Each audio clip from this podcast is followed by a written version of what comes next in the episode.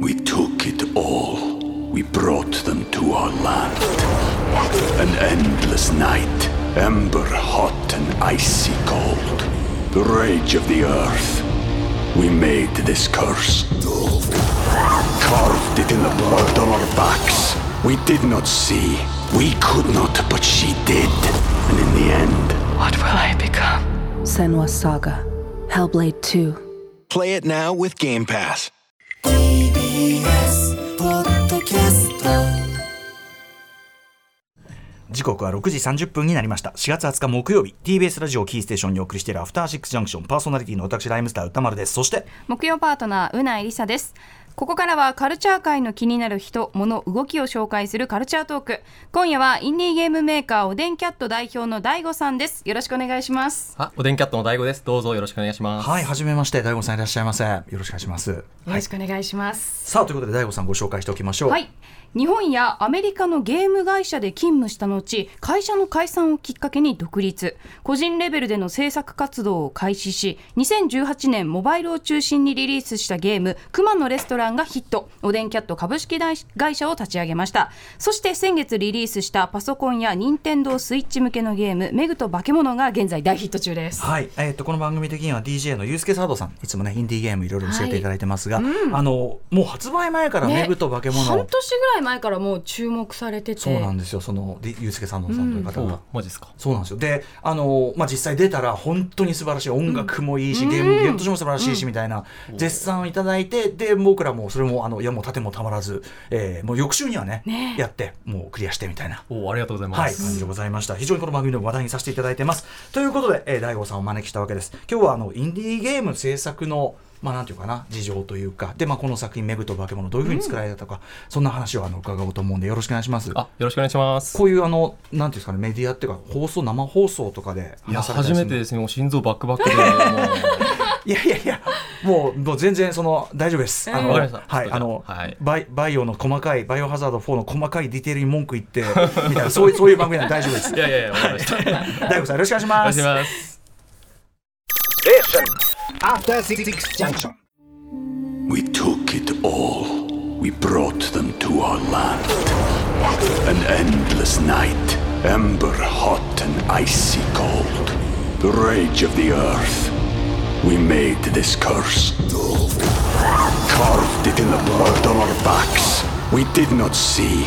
We could not, but she did. And in the end. What will I become? Senwa Saga. Hellblade 2. Play it now with Game Pass.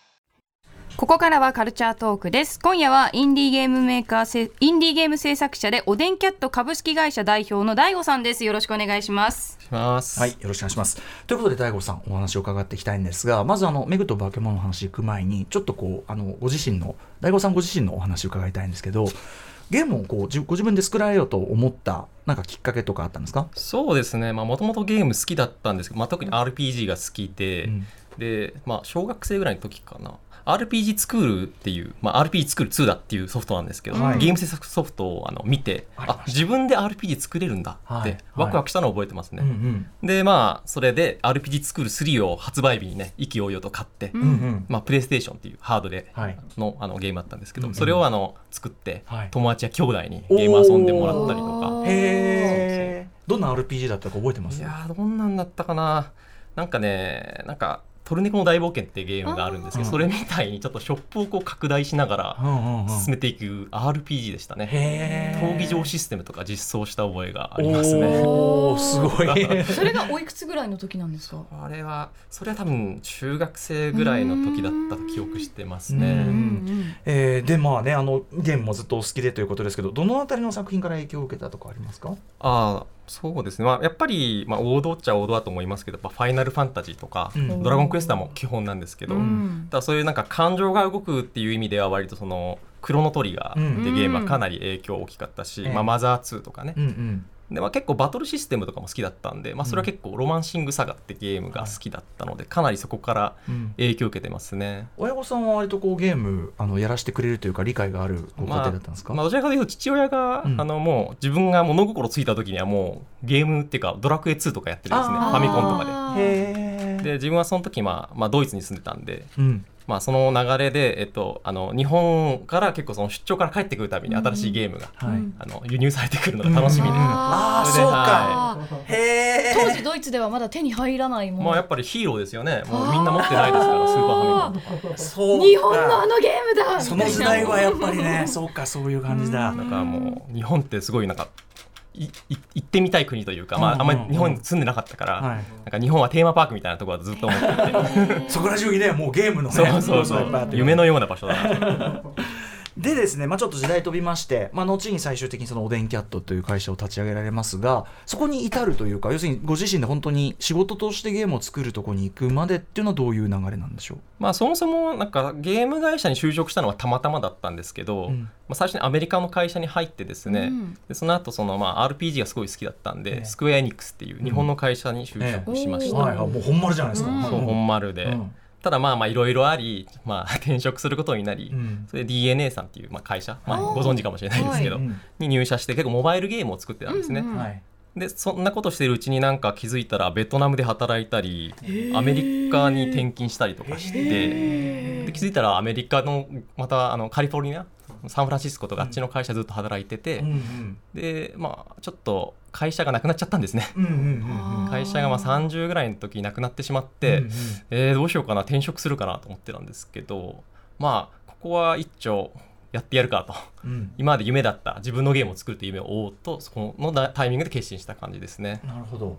えー、なんかすごいまずなんか結構2点3点っていうかで、ね、感じですねキャリア自体がねそうです。まああさっきの生まれの話もありますけど、はい。まああちこち世界飛ぶのにすごい慣れちゃったタイプの人で、そういう意味ではまあまあ自分にとってはそんなにすごいことじゃないんですけど、まあ、確かに。うんうん。あちこち行ってますね。えそのゲームが大手のゲーム会社にいた時って自分が作ってみたかったゲームだったりそういうジャンルに触れられていたんですか？ああそうですね。でもでも実は一番最初に入った会社ってあのアクティビジョン・ブリザーあドっていうーおいおいおい。会社で、うんまあ、ニューヨークの方にあるスタジオだったんですけど、ええその時は僕ギターヒーローっていうはいはい。ギターのゲーム作ったんですよ、うんうん任天堂 d s とかで。ええでもそれって実は僕全然作りたいゲームじゃなかったんですよね。あの RPG 好きだったら多うんうんうんうん。分分かると思うんですけど、はい。まあでもやっぱり経験として、まあそれはそれであのエンジニアとして楽しんで作ってたんですけど、うんうんうんまあそれがまあ初めそうだった。か本当はだからあの本当は JRPG の世界に行きたいのにっていうねことですもんね。でまあだからこそまあスクエアエニックスさんうんうん。に転職して、まさにねそうさっき言った総本山ただやっぱりそこはそこですごい大きな会社さんですからでそこんな新米にやりたいものを作らせてくれるわけではない、うんまあ、それはもう当然のことなので、うんうんうんまあ、それは飲み込んでもちろん働いてたんですけどただまうんうんあやっぱりどこかで自分のを作りたいなってずっと思ってたんですよね。それであの2018年先ほどもありましたけど「熊のレストラン」というゲームがあヒットしてということですもんね。これはあのなんていうんですかねご自身でアイデア温めてた感じだったんですか？うーんいやそうそこは温めてなくてなんかある日もうどうしようかなっていう時にひねりで出したというか、うんうん。ふと降りてきたアイディアであったんですよね。うんうん。なんか過去ボツになったゲームインディーゲームがあってその素材をこう組み合わせた時にクマとなんかレストランのあのドット絵の素材があって、はい。これでなんか作れないかなって考え出したのが実はきっかけでしたね。あじゃあありものの絵の素材から発想したっていうか。そうですね。面白い。ちょっと後の話も伺うねあの通じるかもしれないけどなんていうこう条件が限られてるところでの方がこうクリエイティブが出やすい瞬間ってやっぱ。そうですね。なんかこうやれることが無限にあると何やっていいか分かんないので、ん。いやなんかこここの条件でやれって言われた方がむしろ思いつくなってのはちょっとありますね。まさにねメグと化け物もそういうね、ある種こう条件限られてるっていうかこうゲームとしても、うんうんうん。ああえてスペックをこう限ったところで何かクリエイティブやるっていうかそうですね。作品でもありますもんね、はい。おでんキャットこの作られて大体どんぐらいの大きさの会社なんですかおでんキャット。えー、これも難しいんですけどそうですね。ちょっとこの間ようやく正社員が1人ジョインしたんですけど、うんうんうん。それ以外でいうとまあ業務委託だとかそういう方含め、まあ、10名ぐらいはトータルで動いてるのかなっていう規模感で、うんあまりちゃんと把握してないですね。なるほど。あのー我々はねメグと化け物で、うん。まあ、あの知ったわけですけどふ他はどういうゲーム作られてるんですか？えっとまあ、熊のレストラン先ほどおっしゃっていただいたゲームだとか、その熊のレストランのスピンオフのフィッシングパラダイス、うん。あとまあメグの化け物もそうですけどその、えー、3タイトルはあの Steam と Nintendo Switch でそれぞれ遊ぶことができます、はい。えーその前は実はモバイル用専用のゲームを作っていて、うんまあ、例えばネズミバスターズといううん。なんかネズミがねお化けを除霊する話なんですけどとか、まあ、スノーマンストーリーっていう雪だるまがなんか春になったら溶けちゃうみたいな、うん。そういうちょっと悲しいお話だとか、償いの時計というなんかストーカーが自分を好きになった女の人をこう殺してしまうちょっとこうダークな話だとか結構いろいろ実はあってですへねーはい。うんうんうん。幅広くやっております。なるほど。私単純にこのおでんキャットっていう 会社名に惹かれたんですけどここおーありがとうございます。の名前どう決まったんですか？これはなんかあの熊のレストランにですねおでん屋にこう通ってる猫ちゃんがいてですね、うんうんうん。まあだからおでんキャットっていうあ結構まあなんか可愛い名前にしたかったんですよね、会社の名前は。あまり硬い名前じゃーなくて。ちょっと日本的なおでんっていう要素もあって。確かに。確かにでもちょっと最初はあのオーディンキャットと悩んで、オーディンのかっこいいじゃないですか。ちょっとね神々な感じでただまあオーディンちょっとなんか遊び心がないなと思って、うん。まあ、むしろおでんかなみたいな、忘れませんねでもねおでんキャンプそうありがたいです。いいですね、はい。えーインディーゲームというのまあ我々のあれでもまあ紹介してるし、うん。面白いゲームいっぱい出ててね。すごく活況呈してるように見えますが、はいあのまあ当事者であるこうおでんキャットの大悟さんとしてどうですか？今インディー業界い版やーそうですね、まあ、やっぱ外から見てるとすごい楽しそうだし自由にやってるように見えると思うし、まあうん。楽しいのはそうなんですけど、ええ。まあ、実際そのこれで生きていくと考えるとかなりシビアで、うん。やっぱり作品が売れないと、まあ、いつでもなんだろうなそのまた会社に戻らないでやっていけない状態ではあるというか、うん。なんで今回も結構そのメグと化け物も結構ヒットしたに見えるじゃないですか、はいはい。ただなんだなんだろう。結構いろいろ支払いだとか、うん。まあ、やっていると結構残るものはまだまだ少なくてですね、うん。ある意味こうなんとか次の作品作れそうですけどやっぱ首の皮一枚でつながっている感じはちょっとありますね。だからインディーゲームってやっぱうん。りそのちゃんと買ってうん。その例えば良さとかをこう伝えたりとうかん。なんか一個一個が結構応援でもあるっていうか。だだからこそそのメグと化け物のグッズ化が決まったっていうのをツイッターで拝見して、うん。私はたてたたとても楽しみにしてます。あいや僕も楽しみで、うん。やっぱりグッズ一番欲しいの誰かっていうと自分っていうか制作者なんですよね。愛着ある。我が子ですもんね。まだ発売はしてないみたいですけど、まあ、予約中らしいので、うんあのファンゲーマーさんというところでやってます、メグとはい楽しみです化け物本当にあのキャラクター欲しくなりますよね。これね本当にね。うん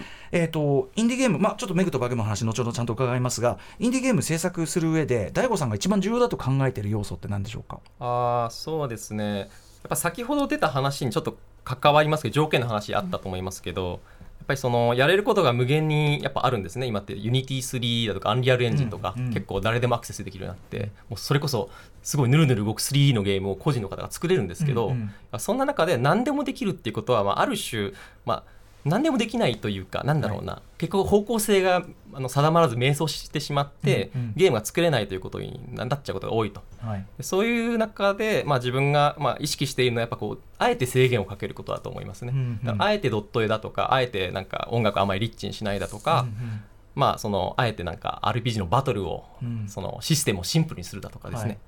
そういうことをまあ考えていて、まあ、なんか最近だとあこれ似てるなって思うあのコンセプトがあって、うん。自分はあの富樫義弘さんであってます、ハンターハンター作品が好きなんですけど、はい。はい。念能力っていうのがあってですね、うん。うんここはあの念能力のそのなんだろうな強くする方法があって、うん。制約と制約っていうのがあってですね、お制制約だからそのかえっと限るっていうかそのえっと制約制約を作っていけば制約を作るというのと誓いの制約と制約ということですよね。なんであのできることを絞るかつそのなんだろうやることにこう誓いを立てるみたいな、まあ、例えばそのクラピカっていうキャラクターは、あの雲のなんだろう旅団旅団はい。旅団に相手にしか念能力を使えない、はい。でかつそれをあの破るとあそれが制約ですね。でそれを破ると自分の心臓に突き刺したジャッジメントなんだっけな、あれが。心臓に刺さって死んでしまう。死んでしまうという、はい。それはその制約誓いの方、うん。それによってめちゃくちゃ強いキャラクターになってるんですよね、うん。まあちょっと話ちょっとそれましたけど、結構そのコンセプトっていろんなものに応用できると思っていて、うん。インディーゲームもまたなんかこの制約をかけることですごいそのなんだインディーでもすごい強さをうん。持てるんじゃないかと、うんうん。だから自分の場合はその本当に 2D 見下ろしのシンプルな RPG しか作りませんよって今までやってるんですけど、そのおかげでそのジャンルではすごい強さを出せてるんじゃないかなと思ってますね。まさにメグと化け物は、まあ、いわゆるドット絵でそのうん8ビット的な16ビットぐらいかな、まあ、そのとにかくあの今のスペックとは違う昔風の絵柄で,、そうですね。システムも、まあ、これ一見という言い方するけどああ昔の RPG 風でというその制約の中で、まあ、新しい表現っていうかしたってことですもんね。そうですね。結構自分はそのなんだろうし、まあ、縛りプレっていうんですか。あの結構ゲームをやるときに低レベルクリアとかそういう遊びって結構あるんですけど、うんうん結構そのゲームを遊ぶときにあえて縛りをつけ作った方が面白いことが多々あってうん。なんかじ結構自分はゲームを作る中でそういうもうものを楽しめるタイプなのかなと思ってます。はい、これまさにうないさんもね我々もクリアしましたけど、うん。はい。あのうないさんまずメグと化け物どういう楽しみ方どうの辺が魅力だいやまず何よりシナリオが最高でしたよね、うんなんかこう34時間くらいかな。でこうやはり涙が出てきてしまうようなピュアな物語を体験できるっていうのもとても私はそういう話が大好きなので、すごくハマりましたしあと何よりそのメグっていう女の子と化け物が住む世界って別々の世界なはずなのになぜ女の子はその化け物の世界に来てしまったのか、ではその外の世界がどうなってるのかっていうのをゲームでは描かれてないのに想像させたくなるその世界観の構築が私すごく好きで、だからこそメグと化け物をもっともっとプレイしたくなっちゃったんですよね。なんかえ人間の世界ってどうなってるんだろうってもっとこう、上の広がりも考えたくなっちゃう。だからそれこそ制限をかけたからこそプレイヤーにそういう想像をかきたてさせるっていうところがあったんじゃないかなって思います。うんうんうん。そうですね。なんかそう考えてみると昔のファミコンのゲームとかって、うん。あえてなんか意識せずとも自動的に制限がかかってる状態だった気がしますね。うんうんだからこうその制約の中で全てのクリエイターさん頑張っていたので、なんかすごいクリエイティブなものが出てきたと思うんですね。うんうんただ最近って結構自由にやれちゃうから、はい多分その意識的に制限をかけられるクリエイターとそうじゃないクリエイターって結構変わ差が出てるのかもなとはちょっと思うことがあります。このゲームの中ではそのさっき言った制約と制約こうだってやんないとクリエイティブって意味ではちょっとこう緩くなってきちゃうっていうか、まあ多分完成できなかったかもしれないですねやっぱり絞らないと。あと先ほどこううないさんおっしゃってたやっぱりその想像力が働かせやすくなるとか、そういうところはかなり意識された部分でしょうかね。あまあ、結構ラッキーパンチというか、うんうん。例えばドット絵というそのなんだろうシンプルな絵を使っていることで、うん。ディテールがわからないので、うんうん。勝手に想像できるとか、うんうんまあ、そういうのはあるし、まあ、ストーリーもなんだろうそのある意味我々ってそんなリソースがいっぱいある会社ではないから、うん。あまり長いストーリーはできないですし、うんうん。あんまりそのマップを多く追加できないという制限があるので、うん。致し方ないとも言えるんですけど、うん。でもそれを強みに変えられるなとはちょっとやっ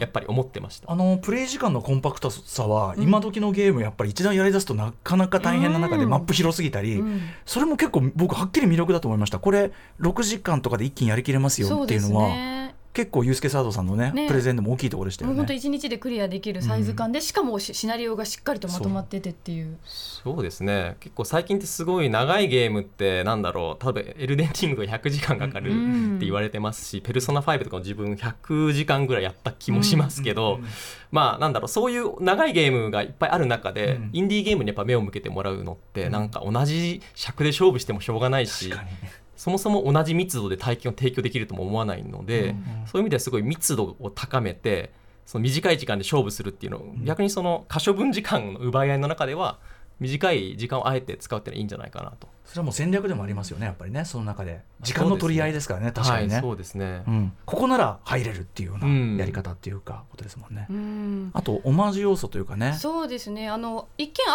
RPG かと思いきやどちらかというとこうイベントバトルが多くってイベントシーンが多いんですよね。その中でいろんななんかミニゲームだったりバトルシーンを見ることができてなんかかつて自分も子供の時にプレイしたゲームを想像させられたりしたんですけど例えばポケモンとかどんなゲームからこう影響を受けたりされて作ってるのかっていうのを伺いたいです。あーまあ、例えばメグとバケモンのバトルシーンはまさにちょっとこうポケモンっぽさが実はあるので、うんまあ、まあ参考にじゃないですけどやっぱインスピレーションを受けてるところが多分あると思います。うんうんうんただ一番わかりやすいのは、まあ、最近で言うと一番大ヒットだった「アンダーテール」っていうインディー RPG ですよね。ぱあれの影響はまあ別に隠すつもりもないですし実際そうだったので、うん。えーアンダーテールかなと。で、そのバトどこが特に似てるかなって思うのはそのバトルの、えーバトルをストーリーテリングというかストーリーを語る方法として利用しているところがやはり特に影響を受けているところですね。クライマックスなんか特にねあーそうこうああ RPG というシステムがこう使われるかっていうね。まあ、逆にあれやりたかったので作ったまであるっていうところはありますね。そこが見えてたっていうところからっていうのもあるんですかね。はい。